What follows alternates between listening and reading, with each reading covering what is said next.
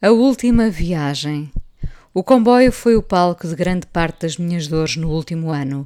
Foram, na verdade, cinco anos, este último a destruir-nos todos os dias a esperança, mesmo quando ela nos iludia por horas, uma semana. Às vezes, raramente, esquecia-me da dor. Amar é sentir a dor igual, não no corpo, mas na alma. Um nó que fica, suores de medo assoma-nos. Os poros choram antes de as lágrimas chegarem aos olhos. Agora sei que as lágrimas, afinal, nunca se esgotarão. Pensei que sim, ingenuamente, mas concluí que mais facilmente acabará a água no mundo do que as nossas lágrimas. Estou agora mais perdida sobre o que é, afinal, a esperança. No comboio seguia para mais uma visita. Trazia na mala duas ou três peças, imaginando que o estado dela a isso me obrigasse. Ficar. Ficar com prazer, mesmo que o cenário fosse de dor. Trazia coisas estudadas para dizer, uma canção para ouvirmos. Na viagem pus a banda sonora de Alice que Sassetti há muitos anos compôs para esse filme. Costumava ouvir no regresso destas viagens o The Hours, Philip Glass, e às vezes adormecia entre lágrimas e cansaço. Hoje era Alice, longe do país das maravilhas.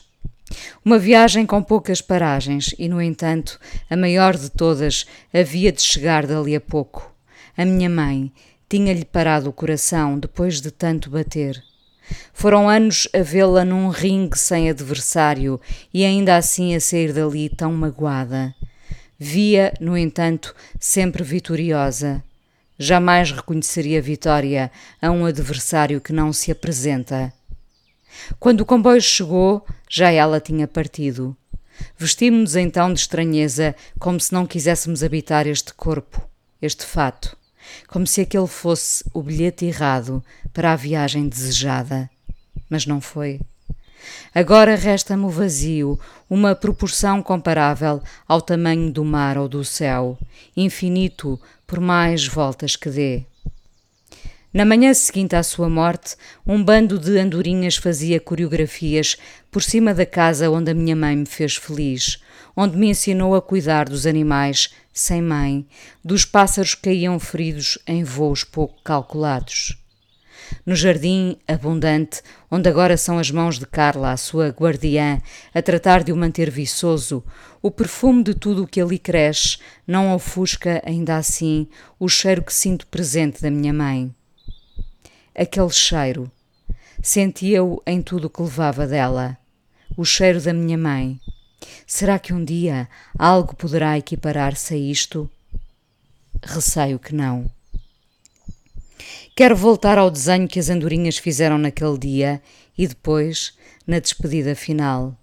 Não era a primavera, mas era como se celebrassem alguém que a anunciou sempre, mesmo quando o inverno entrava por azar nas nossas vidas. Quando digo que a minha mãe foi a melhor pessoa que conheci, não exagero. Só lhe lembro a dádiva sem fim e nunca a vontade de ser injusta, mesmo que a vida lhe desse tão pouco.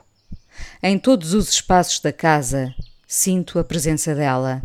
Não só do último ano em que tentamos acrescentar dias a um prazo com validade, mas nos pequenos movimentos que levaram a edificar as nossas vidas desde sempre. Que sorte ter conhecido alguém que via na bondade uma forma de resposta.